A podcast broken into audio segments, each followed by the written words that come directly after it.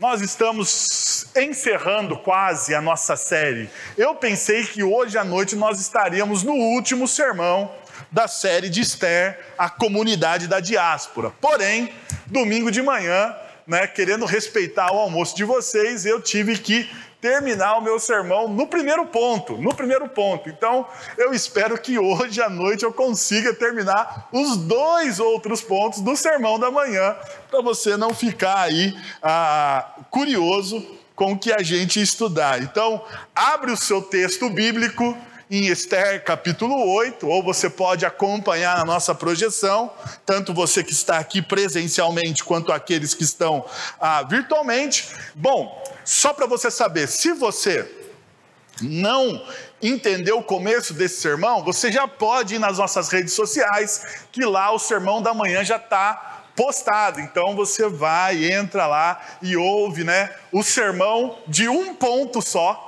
de um ponto só da manhã, tá bom? Então você pode ir lá ouvir e abre a sua Bíblia e nós vamos ler o capítulo inteiro, o capítulo 8 inteiro de Esther, que não é um capítulo muito longo, porém, né, para a gente ter compreensão exata do texto, nós precisamos ler ah, o capítulo inteiro. Diz o seguinte, então: naquele mesmo dia, o rei Xerxes deu à rainha Esther todos os bens de Amã, o inimigo dos judeus, e Mardoqueu foi trazido à presença do rei, pois Esther lhe, lhe dissera que ele era o seu parente. O rei tirou o seu anel selo que havia tomado de Amã e o deu a Mardoqueu, e Esther o nomeou administrador dos bens de Amã. Mas Esther tornou a implorar ao rei, chorando aos seus pés, que revogasse o plano maligno de Amã, o Agagita, contra os judeus. Então, o rei estendeu o cetro de ouro para Esther, e, ele se levantou, e ela se levantou diante dele e disse: Se for do agrado do rei, se posso contar com o seu favor, se ele me considera, se, se ele considerar justo, que se escreva na, or, na, que se escreva uma ordem revogando as cartas de Amã, filho do, do Agagita, Amedata, escreveu para que os judeus fossem exterminados em todas as províncias do império. Pois, como suportarei ver a desgraça que cairá sobre o meu povo?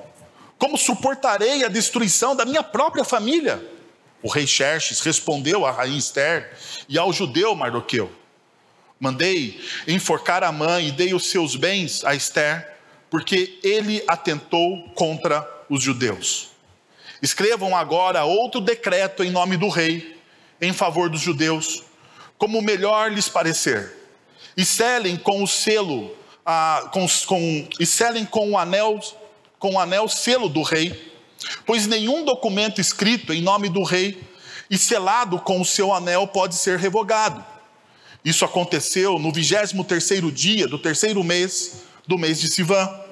Os secretários do rei foram imediatamente convocados e escreveram todas as ordens de Mardoqueu aos judeus, aos sátrapas, aos governadores e aos nobres das 127 províncias que se estendiam da Índia até a Etiópia. Essas ordens foram redigidas na língua e na escrita de cada província e de cada povo, e também na língua e na escrita dos judeus. Mardoqueu escreveu, é, Mardoqueu escreveu em nome do rei Xerxes, selou as cartas com o anel selo do rei e as enviou por meio de mensageiros montados em cavalos velozes das, das estrebarias do próprio rei. O decreto do rei concedia aos judeus de cada cidade o direito de se reunirem e de se protegerem de destruírem, matar e aniquilar qualquer força armada de qualquer povo ou província que os ameaçasse a eles, suas mulheres e seus filhos, e o direito de saquear os bens dos seus inimigos. O decreto entrou em vigor na província, nas províncias do rei Xerxes no 13 terceiro dia do 12 segundo mês do mês de Adar. Uma cópia do decreto foi publicada como lei em cada província e levada ao conhecimento do povo em cada nação, a fim de que naquele dia os judeus estivessem prontos para vingar-se de seus inimigos. Os mensageiros, montando cavalos das estrebarias do rei, saíram a galope por causa da ordem do rei. O decreto também foi publicado na cidade de Suzã. Mardoqueu saiu da presença do rei usando vestes reais em azul e branco, uma grande coroa de ouro e um manto púrpura de linho fino. E a cidadela de Suzã exultava de alegria. Para os judeus, foi uma ocasião de felicidade, alegria, júbilo e honra. Com cada província e em cada cidade, onde quer que chegasse o decreto do rei, havia alegria e júbilo entre os judeus, com banquetes e festas. Muitos, muitos que pertenciam a outros povos do reino tornaram-se judeus, porque o temor dos judeus tinha se apoderado deles. E aqui termina o nosso capítulo de número 8. Pela manhã eu trabalhei com vocês a seguinte tese, eu vou voltar ela nessa noite, porque afinal de contas nós não terminamos o sermão da manhã. Na hostil cultura secular, precisamos entender e assumir que romper com a espiral do silêncio não é uma opção. Não é uma opção. Na hostil cultura secular, precisamos entender e assumir que romper com a espiral do silêncio não é uma opção. E você deve estar perguntando qual o significado desse conceito. Se você não veio pela manhã, deixa eu rapidamente, mas rapidamente mesmo, explicar para você qual é a, o conceito da espiral do silêncio. Veja só qual é o conceito. A espiral do silêncio é a imposição silenciosa de propostas, ideias ou mesmo princípios éticos, onde é, onde é inexistente e proibida ou coibida pela, cultura, pela ocupação cultural uma análise crítica. Retiramos o questionamento do debate público, o porquê dos relacionamentos em troca do bem-estar comum da maioria. A espiral do silêncio cala e cancela as minorias. É a ideia de seguir o bando, estar enturmado e de falar o que todos aceitam para, ser, para não ser rejeitado. Assim experimentamos a cultura da superficialidade e do medo. A espiral do silêncio faz com que aqueles que pensam diferente dentro de uma cultura secular sejam calados. E isso muitas vezes acontece com nós, nós cristãos, porque nós temos uma cosmovisão completamente diferente, completamente diferente da visão ou da cosmovisão secular. E o que, que acontece então? Eles vão nos calando por uma ocupação cultural. O que, que isso significa? Você não tem mais a oportunidade de dizer se, de perceber ou mesmo de questionar se as coisas estão certas ou erradas. Você simplesmente aceita. Simplesmente aceita. Existe um teórico ah, do, do, movimento socialista, Anthony Gramsci, ele vai dizer exatamente isso. Ele vai falar o seguinte: que ah, para que possamos mudar uma sociedade, para que possamos mudar uma sociedade, é necessário, é necessário que todos pensem a mesma coisa, sem o saber, sem saber o porquê do que eles estão pensando. Veja só. Então, o que, que ele está dizendo? Sendo ele um socialista, ele vai dizer o seguinte: as pessoas de uma sociedade ocupada culturalmente serão socialistas sem saber o porquê são socialistas. E isso acontece não somente no espectro socialista, mas no espectro cultural mais amplo. Mais amplo. Você não pode perguntar se as coisas estão certas ou erradas. Você simplesmente aceita as coisas. Você é empurrado, e se você rejeita, ou se você pergunta, ou se você questiona, você é rejeitado, você é cancelado, você não é ouvido, é retirado o seu lugar de fala. Você é tido como um negacionista, e nós vemos isso. Basta você questionar a ciência em qualquer detalhe. Perceba, o método científico moderno, ele nasce da dúvida.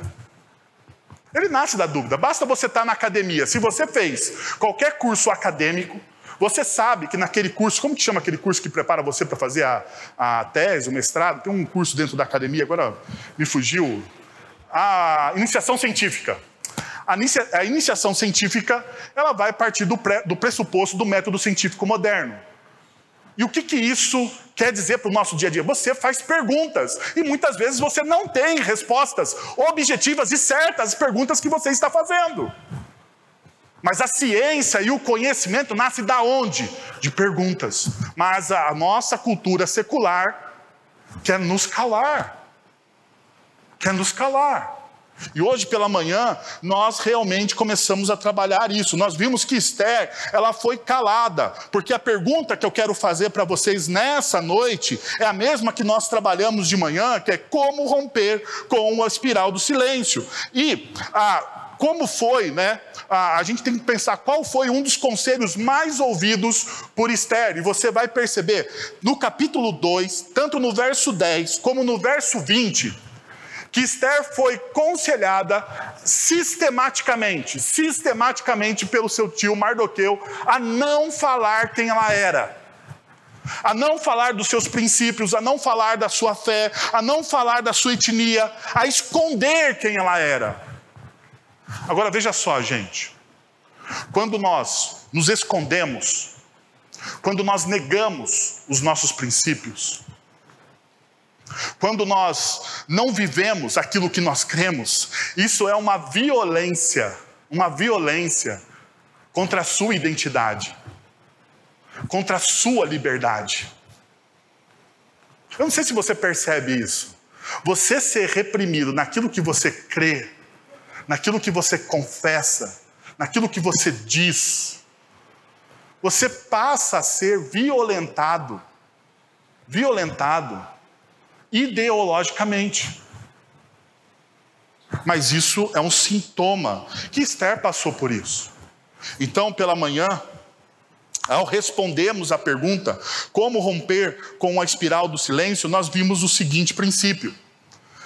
Não seja levado a pecar por causa, do, de, por causa de medos que nunca irão materializar-se. Não seja levado a pecar por causa de medos que nunca irão materializar-se. E qual foi a nossa tese dentro desse princípio?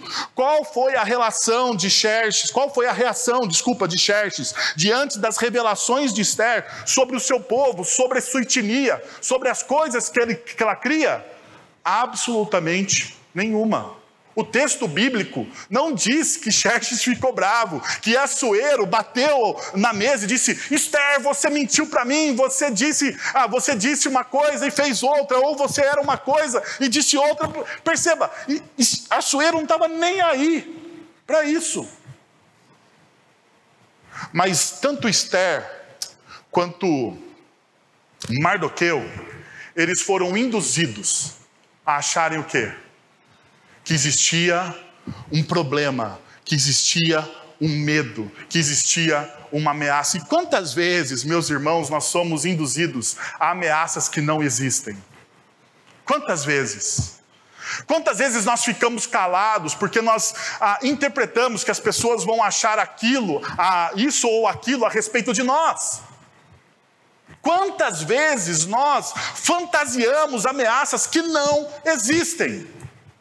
Isso fica muito claro quando a gente lê o texto de Esther, capítulo 8, a partir do verso 1. Naquele mesmo dia, o rei Xerxes deu à rainha Esther todos os bens de Amã, o inimigo dos judeus, e Mardoqueu foi trazido à presença do rei, pois Esther lhe dissera que ele era o seu parente. O rei tirou o seu anel selo que havia tomado de Amã e o deu a Mardoqueu, e Esther o nomeou administrador dos bens de Amã. Amã era o segundo homem mais rico do Império Persa. Eu não sei se vocês lembram, mas quando Amã trama a destruição dos judeus, ele promete uma quantidade de prata aos cofres do rei que seria metade, metade do ano fiscal da Pérsia. Meu Deus, era muita prata. Amã era um dos homens mais ricos daquele império. Então perceba, o que que Xerxes faz diante da revelação de Esther? Dá a ela tudo que Amã tinha. Que Amã tinha. Dá a Mardoqueu a posição de Amã. Perceba, a Mardoqueu ele passa então agora a ser o vizir do rei. Ele passa a ser agora o homem, o segundo homem mais importante do Império Persa. A pergunta é: era verídico, era real o medo de Esther e de Mardoqueu a respeito da sua etnia, dos seus princípios e valores? Era real esse medo? Ele se materializou? Ou era uma fantasia da cabeça deles? Era uma fantasia, e nós vimos isso, que muitas vezes a cultura secular nos empurra, então, para uma imaturidade. Por quê? Porque na cultura secular é uma cultura da superficialidade, a gente não consegue aprofundar a fé. E ao passo que a gente não consegue aprofundar a fé, nós olhamos para o texto de, Esther, de Efésios, capítulo 4, versos de 11 a 16, e Tiago, capítulo 1, versos de 2 a 8. E nós então olhamos alguns dos princípios muito importantes que eu gostaria de só relembrar. Lembrando, se você não assistiu ainda a mensagem, você pode ir lá no nosso, nas nossas redes sociais e a, ah, assistir novamente, mas eu só queria lembrar para vocês os quatro princípios que nós olhamos hoje pela manhã. Discípulos, discípulo maduro é aquele que se engaja na missão de Deus no mundo com profundidade. O segundo princípio, a perseverança tem um caráter de constância, perseverança é a palavra que usamos para o maratonista. Em uma cultura superficial, superficial como a nossa, secular, nós não somos pessoas perseverantes, nós queremos resultados rápidos. Nós parecemos muitas, muitas vezes corredores dos 100 metros rasos, sabe? 100 metros rasos, segundos. Nós queremos resultados em segundos, mas maratonas, maratonas são horas e horas de caminhada e treino. Então, por isso que o texto bíblico, por isso que tanto em Efésios capítulo 4, quanto em Tiago capítulo 1, eles falam do que? De perseverança. De você correr uma maratona na sua vida, de você correr a maratona da fé ainda, ah, você deve se tornar maduro, teleios, ou seja, completo em conhecimento da verdade, o intelecto. Você deve confiar e você deve conhecer com profundidade a verdade do Evangelho. Porque muitas vezes nós não conhecemos com profundidade a verdade do Evangelho.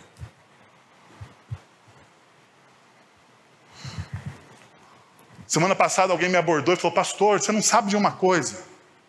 Eu estou há X anos da igreja, nem me lembro, mas era X anos, assim, era um negócio de anos. E ele falou assim: Eu nunca li o livro de Esther. Perceberam a falta de profundidade? Como que tem um livro bíblico que você não leu, não estudou, não examinou, não conhece a verdade, os princípios que ali estão? É inconcebível para um, um, um líder de uma comunidade cristã ou para qualquer discípulo, para qualquer discípulo, é inconcebível. Por último, íntegro, que é a palavra rolou, rolou, cleros, que significa sem manja, sem culpa, é um, é um envolvimento emocional, é o domínio de dizer não. Porque pessoas maduras sabem dizer não às suas tentações.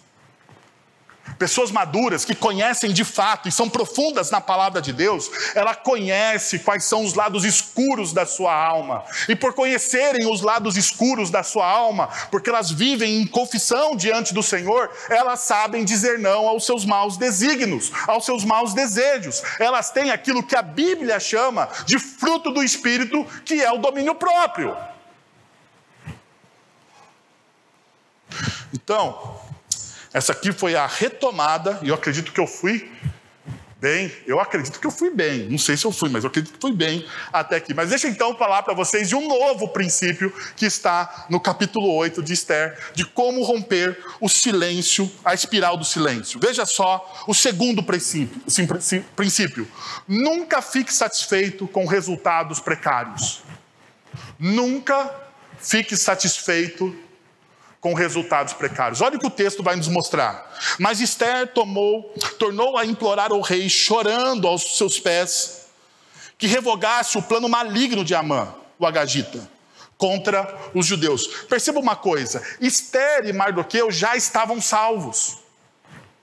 Já estavam salvos. Por quê? Porque ah, Mardoqueu ele tinha recebido o anel do rei. Ninguém ia encostar nele.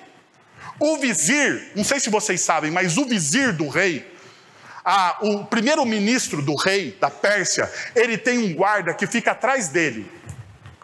E se alguém atentar contra a vida do primeiro-ministro da Pérsia, da Pérsia, o que, que acontece com aquele guarda? Aquele guarda ele entra em ação e mata a pessoa que tentar contra o vizir. Então, assim, e a rainha também tinha uma guarda real. Pergunta: quem atentaria contra Esther e Mardoqueu? Ninguém. Eles já estavam salvos. Porém, isso não basta para eles. A pergunta é: Bastaria para você salvar a sua própria pele? Porque o que o texto está confrontando com a nossa cultura é exatamente isso. A nossa cultura é altamente individualista. Altamente individualista. Lembra que eu falei da espiral do silêncio? Qual é um dos efeitos da espiral do silêncio? Me levar a um individualismo extremo.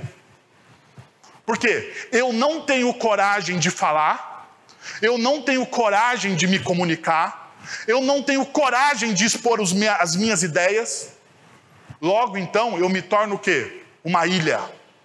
Então o importante é eu salvar a minha própria pele. Eu não posso pensar em absolutamente ninguém. O importante é eu salvar a minha própria pele. Quantas vezes você pensa assim? Bom, eu já estou salvo. Eu já livrei aqui o meu couro, então, já que o meu couro está livre, para que me preocupar? Para que vou me preocupar com os outros? Nós então damos até uma desculpa piedosa. Ah, não há mais nada do que eu posso fazer. Eu não posso fazer absolutamente mais nada, porque afinal de contas eu tentei tudo. E Esther poderia dizer isso, porque ela já tinha arriscado a vida dela para salvar os judeus. Mas perceba uma coisa. Mais uma vez, mais uma vez, Esther arrisca a vida dela. Esther coloca mais uma vez a vida dela em risco. Porque, não sei se você lembra, para qualquer pessoa que se aproximasse do trono real, teria que ser convidado, chamado. Mas o texto nos mostra que Esther não foi chamada. Ela se debruça diante do rei, ela se coloca, se prostra diante do rei, mas ela não foi chamada. Tanto é verdade que o texto diz que ele estende o quê? O cetro para ela. Então perceba, como sabemos, tudo sempre depende da bondade de Xerxes e do seu humor instável e imaturo. Porque se você esqueceu da nossa caminhada bíblica, basta você ler Esther capítulo 1, você vai perceber que Xerxes é um grande rei, um grande monarca, porém instável e imaturo. Ele toma decisões desaforadas. A todo momento ele precisa de conselheiros. E os conselheiros do Xerxes, um pior do que o outro. Um pior do que o outro. Mas esse é o rei da Pérsia, esse é o governante de todo aquele império. Então Esther mais uma vez arrisca a sua vida. Agora o texto continua dizendo. Perceba o que ela fala, versículo 5: Se for do agrado do rei, eu posso contar, e, e se posso contar com seu favor, e se ele considerar justo, que se escreva uma ordem revogando as cartas de Amã, filho do Agagita, Amedata, escreveu para que os judeus fossem exterminados em todas as províncias do império. E aqui, ó, Esther é humilde e ousada. Eu não sei se você consegue perceber isso. Mas, como nós estamos numa maratona bíblica, no livro de Esther, você vai perceber, porque eu vou te explicar. Humilde, primeira coisa, humilde porque Esther sabe que não depende dela. E toda pessoa que tem a característica de humildade, de humildade na vida, sabe, sabe no fundo do coração que as coisas não dependem estritamente dela. Então Esther faz o quê? Mesmo sendo a rainha, mesmo tendo uma posição relevante, ela se mantém humilde. Mas por que que Esther então é ousada?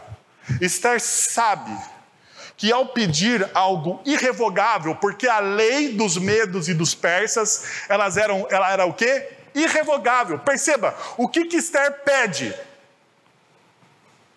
Que a, que a lei seja o quê? Anulada. Anulada. Veja só, Esther então está testando a vaidade de Xerxes e seu sentido de soberania, em seu sentido de soberania e autoridade. Esther está dizendo: Você é o grande rei, você pode todas as coisas, e nós precisamos lembrar aqui da mensagem do primeiro capítulo. O rei dos, dos, dos persas e dos medos, eles eram considerados deuses. Sabe o que Esther está dizendo aqui? Está desafiando, desafiando Xerxes. Você não é o grande rei de todo o império, você não é considerado um Deus diante dos seus súditos. Será, Xerxes, que você não pode revogar uma lei? Será que você não pode revogar?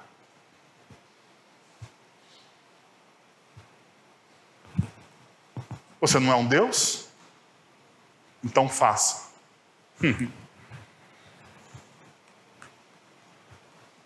A pergunta que o texto nos levanta é: Xerxes, ele revogou a lei dos medos e dos persas? Não. E por que ele não tem autoridade para cancelar aquela lei? Porque ele é fraco. Porque, mesmo sendo considerado um Deus, pelo seu súdito, pelos seus súditos, ele está preso ao quê? A uma vaidade. O rei não erra. O rei não erra. E se o edito real não erra, por que que então eu vou revogá-lo? Eu não sei se isso tem só a ver comigo, mas eu gostaria de colocar isso para você. Talvez tenha a ver com seu coração também. Quantas vezes essa cultura secular nos leva a pensar que nós somos arrogantes o bastante para não errarmos?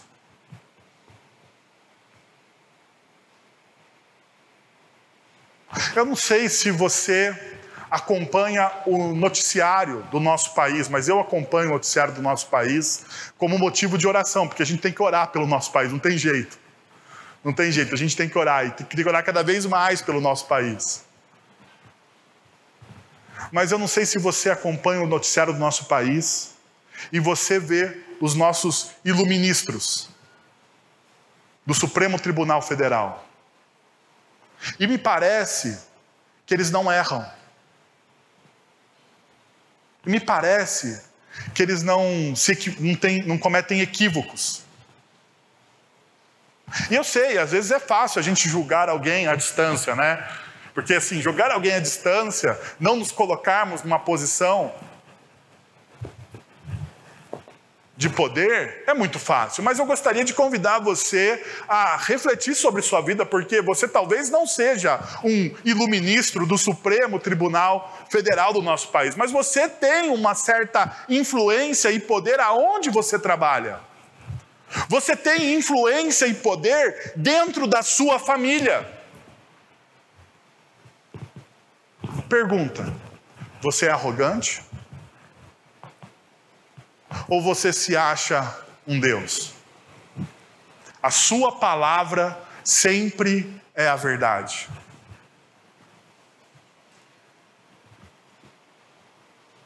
Já parou para pensar que muitas vezes nós temos a mesma atitude que Xerxes? Nós somos tão cheios de nós mesmos, estamos tão convictos das nossas verdades, que nós não temos coragem, coragem de retomar. Mas então, meus irmãos, deixa eu mostrar mais uma atitude de Esther. Verso, verso 6. Pois, como suportarei ver a desgraça que cairá sobre o meu povo? Como suportarei a destruição da minha família? E daí você vê que Esther, então, ela tem uma santa, uma santa insatisfação. Ela percebe que algo não está completo, que aquilo que ela foi fazer não está terminado. E ela fica insatisfeita. E perceba, ela se envolve, ela se envolve de forma efetiva, ela, fica, ela não fica apenas comovida com o destino de outras pessoas, mas ela entra dentro do problema. Sabe uma das coisas que muitas vezes eu e você nós confundimos na espiritualidade cristã? E você precisa corrigir isso. Você lê Mateus capítulo 22, verso 34, sobre o grande mandamento. E você lê Mateus 22, 34, dizendo assim: Eu devo amar o próximo como a mim mesmo.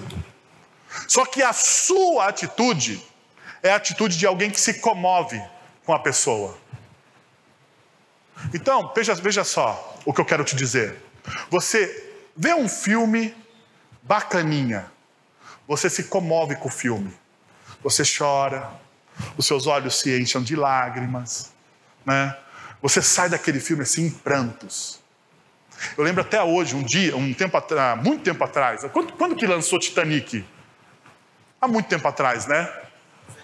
97. 97. Então eu era um pequeno jovem de uma igreja local. Lembra do Titanic do Leonardo DiCaprio?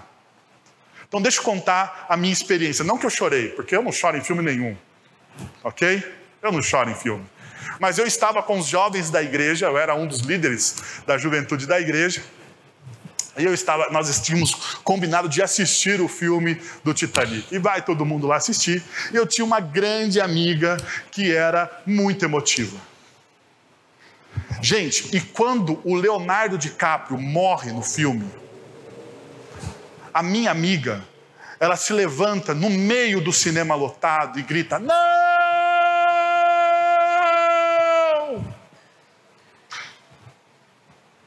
Não pode ser. E ela começa a chorar. A chorar. Ela se comove com o filme. Sai lágrimas, ela está ali vivendo aquele momento. Mas deixa eu te falar uma coisa. Acabou o filme. Fomos ao McDonald's e ela estava sorrindo. Isso é, isso é comoção. Comoção é você ver, é você chorar, é você achar bonitinho, mas é você não se envolver. Muitas vezes na nossa espiritualidade nós, muito, é, nós nos comovemos, nós nos comovemos com as pessoas. Nós ouvimos e nós achamos que amar o próximo é se comover com a história. Deixa eu te dizer uma coisa: amar o próximo como a você mesmo, sabe o que significa? Você se envolver com essa pessoa. Você se envolver. Você não pode se comover.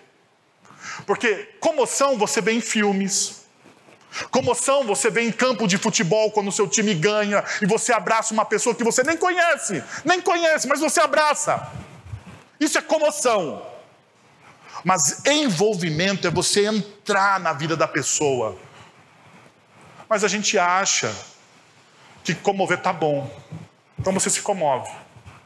Aqui Esther fez exatamente aquilo que Jesus pediu para os seus discípulos fazerem. Ela entra e ela fala: Olha, como eu vou suportar? Eu não vou sobreviver. Isso vai me afetar de tal maneira, de tal maneira que eu não serei mais a mesma. Isso vai rasgar a minha alma. E é interessante, quando você olha no hebraico aqui, Esther está falando da vida dela. Fala assim: Isso aqui vai mudar a minha vida. Se a minha família, se o meu povo, se essa desgraça se abater sobre, ele, sobre eles, eu não serei mais a mesma pessoa. É muito forte as palavras que Esther está usando aqui. E infelizmente no português a gente perde um pouco disso. Mas é muito forte. Tanto é forte que o rei Xerxes responde: Esther, veja o que eu já fiz por você. Porque é isso que ele está dizendo. Veja o que eu já fiz por você. Todos os seus pedidos até agora foram atendidos. Então eu atendo esse também.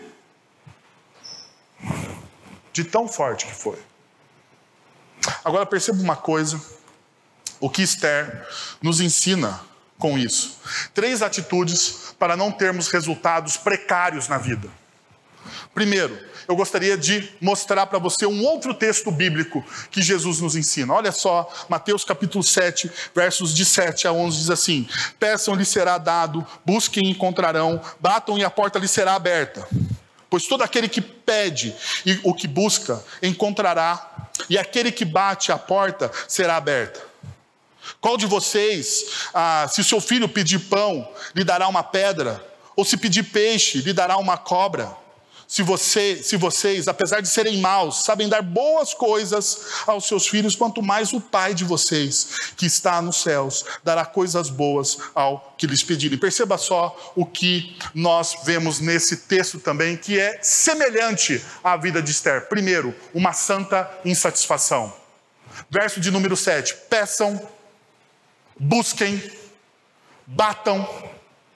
Todos os verbos aqui estão no imperativo. Existe uma intencionalidade no texto.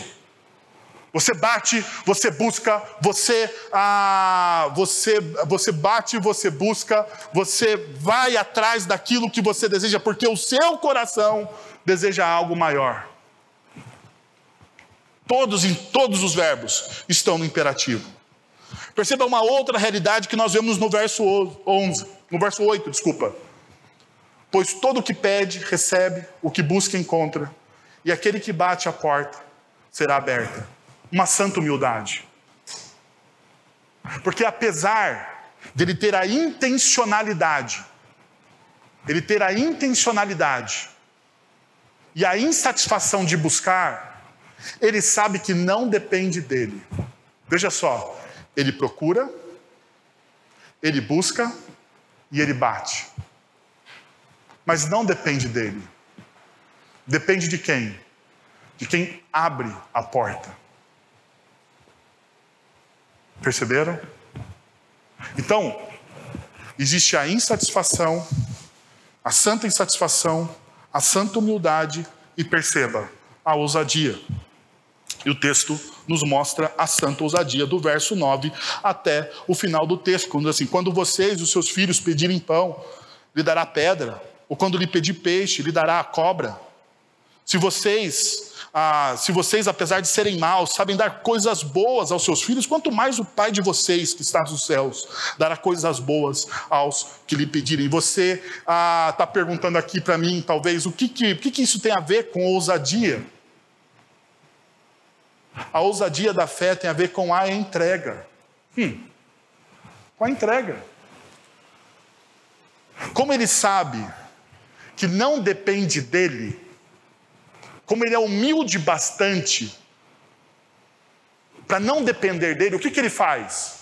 Ele se entrega ousadamente na mão do Senhor. Não foi isso que Moisés fez? Porque Hebreus vai me dizer que é exatamente o que Moisés fez. Hebreus capítulo 11, versos de 24 a 26 vai dizer o seguinte: pela fé, pela fé ousada de Moisés, já adulto, recusou ser chamado de filho da filha de Faraó, preferindo ser maltratado com o povo de Deus, a desfrutar dos prazeres do pecado durante algum tempo. Agora perceba a leitura, a leitura do texto de Hebreus, do autor de Hebreus a respeito da fé ousada de Moisés. Verso 26: Por amor de Cristo, considerou sua desonra uma riqueza maior do que os tesouros do Egito, porque contemplava a sua recompensa. Isso não é ousadia? Ele se entrega. Ele olha a realidade dele, os prazeres do Egito. Ele era filho da filha de Faraó, ele era um dos príncipes do Egito, mas pela fé, diz o texto de Hebreus, pela fé, ele abre mão de tudo isso. E por que, que ele abre mão de tudo isso? Porque simplesmente ele consegue contemplar o amor e a graça de Cristo Jesus. A pergunta é se você tem a mesma capacidade para isso. Se você consegue trilhar isso na sua vida.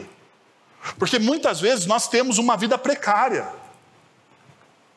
A espiral do silêncio faz com que você tenha uma vida precária e medíocre. Você não pode ficar satisfeito com aquilo que você tem. Você não pode ficar satisfeito com aquilo que você tem. Mas o fato é que não depende de você. Então o que, que você faz? Você, de maneira humilde, busca aquele que pode abrir as portas para você. Você bate, você procura. E perceba, você confia, você confia que apesar, apesar de ser quem você é, Deus ele não olha você dessa forma. Deus olha você com amor e graça, tanto que o texto vai dizer. Se vocês, apesar de serem maus, sabem dar boas coisas aos seus filhos, quanto mais o Pai de vocês, que está nos céus, dará coisas boas aos que lhe pedirem. Faz sentido isso para você? Saia da espiral do silêncio. Meus irmãos, como prometido, último ponto. Como romper com a espiral do silêncio? A alegria da liberdade presente abastece o coração para futuras lutas. A alegria da liberdade presente abastece o coração para futuras lutas. Mas antes da gente olhar o texto, deixa eu dar um rápido esclarecimento. E é um rápido esclarecimento. Perceba o seguinte: ao escrever o decreto, Mardoqueu usou a palavra Nacan, essa palavra implica em um decreto, ah, que esse decreto não era uma licença para matar, mas sim uma retribuição justa por um erro anterior, por um, um erro anterior que fora, faltou um quê? Que fora cometido, ou seja, o direito de autodefesa.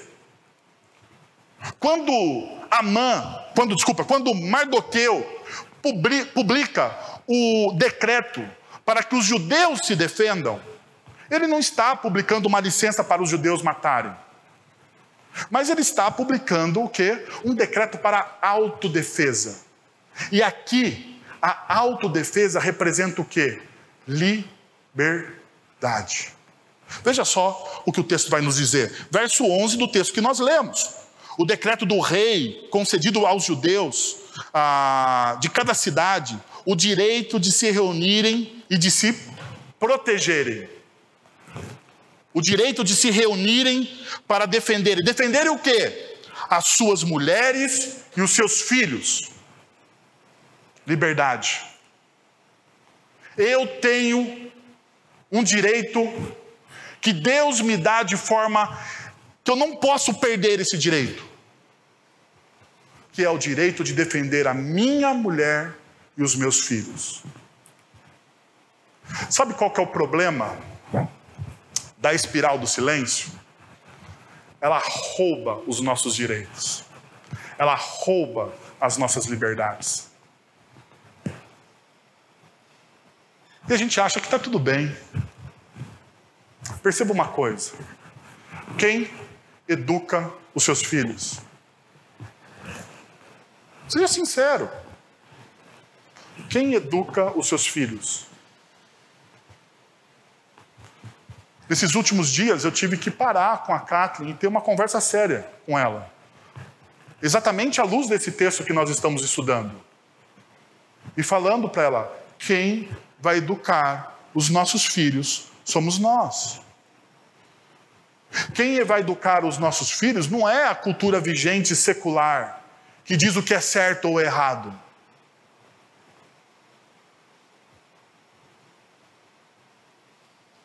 Não é a cultura vigente secular que diz o que é certo ou errado, normalizando o pecado. Não é.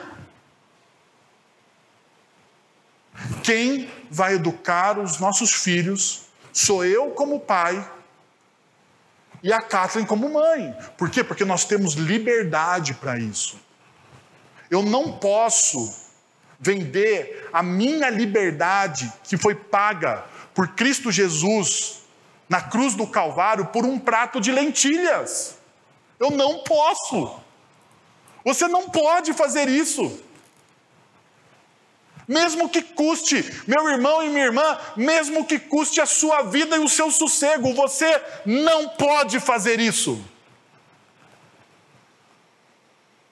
Porque o texto é bem claro. Veja só qual é o resultado. Você coloca ah, os dois capítulos, o capítulo 4 e o capítulo 8 em paralelo. Veja o verso 16. Para os judeus foi uma ocasião de felicidade, alegria, júbilo e honra. Em cada província, em cada cidade, onde quer que chegasse o decreto do rei, havia alegria e júbilo entre os judeus, com banquetes e festas. O que? Resultado da liberdade. Por quê? Porque no verso, no capítulo 4, eles foram coisificados pelo pecado. Pelo pecado de Amã. Trataram os judeus como mercadoria. E o pecado faz isso comigo e com você. O pecado nos trata como mercadoria. E olha só o que diz o capítulo 4, verso 3. Em cada província onde o decreto, o antigo decreto de Amã, foi publicado, com a ordem do rei, houve grande pranto entre os judeus, com jejum, choro e lamento. Muitos se deitaram em pano de saco e em cinzas. Perceba a diferença entre os dois textos, o paralelo. Perceba até capítulo 4 e capítulo 8. É quase simétrico o texto. Mostrando o quê? Mostrando que o resultado do pecado é a coisificação, é você ser tratado como mercadoria. Mas o resultado da graça de Deus é a liberdade, o resultado da graça de Deus é a transformação das coisas, ou da situação, e isso fica muito mais claro quando nós olhamos para Romanos capítulo 8, porque o pecado nos coisifica. Porém, Cristo, porém em Cristo, estamos livres. Olha só o que diz Romanos capítulo 8, versos de 1 a 2. Portanto, agora já não há condenação para os que estão em Cristo Jesus. Porque por meio de Cristo Jesus, a lei do Espírito da vida me libertou da lei do pecado e da morte. Eu não sou mais uma mercadoria, eu não sou mais uma coisa. Eu estou livre em Cristo Jesus. E a liberdade, meus irmãos, nos dá força, abastece o nosso coração para as futuras lutas. E por que, que eu estou dizendo isso? Porque o capítulo 8 não é o final da história do livro de Esther. Haverá ainda o dia da luta. Haverá ainda o desfecho de todas as coisas, mas perceba: o que, que abasteceu o coração dessas pessoas para o dia da luta? O prenúncio da liberdade. Assim como nós ouvimos o Evangelho de Jesus e nós entendemos a liberdade que existe em Cristo Jesus, e nós nos apoderamos dessa liberdade, isso abastece o nosso coração para o dia da luta.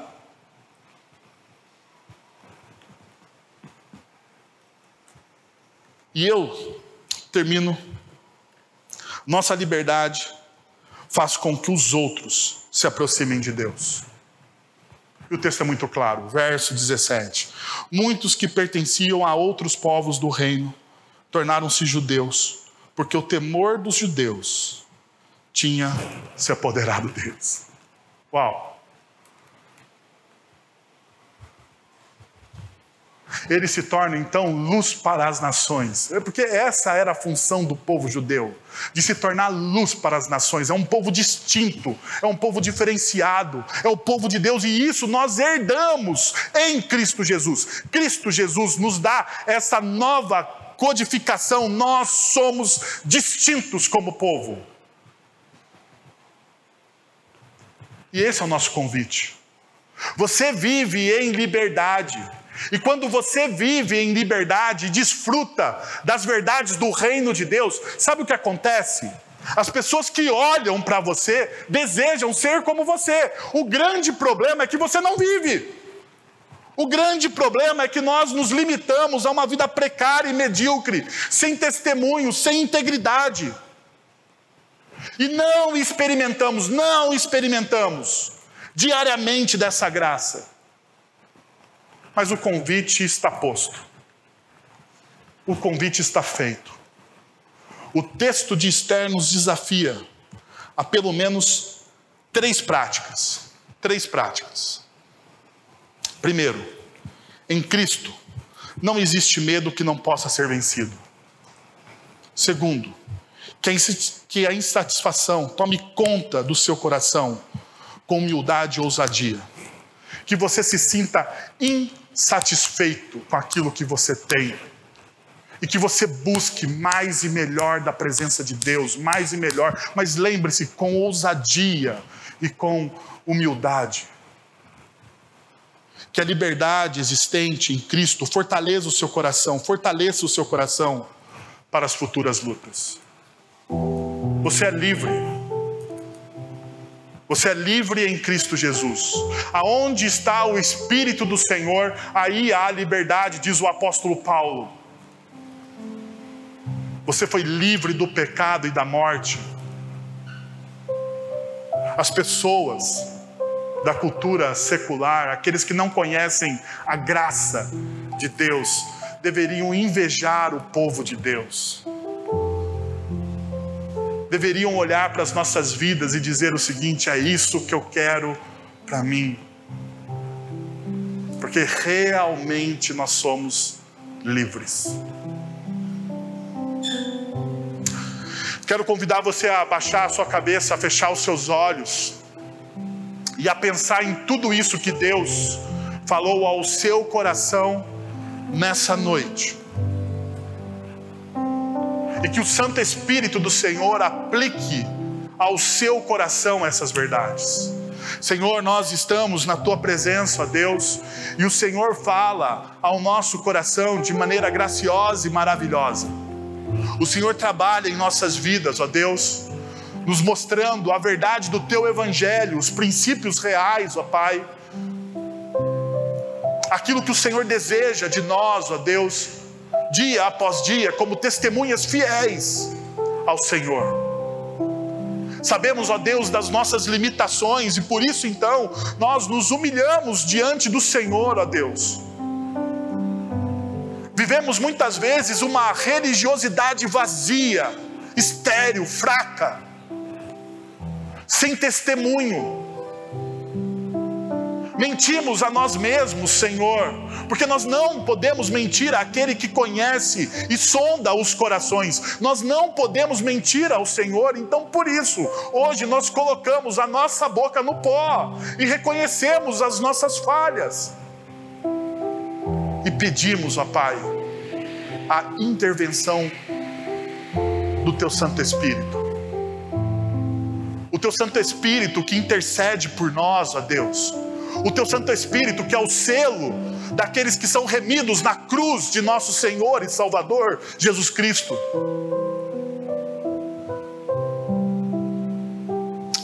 Pai, mais uma vez, como o Senhor fez no passado, ó Deus.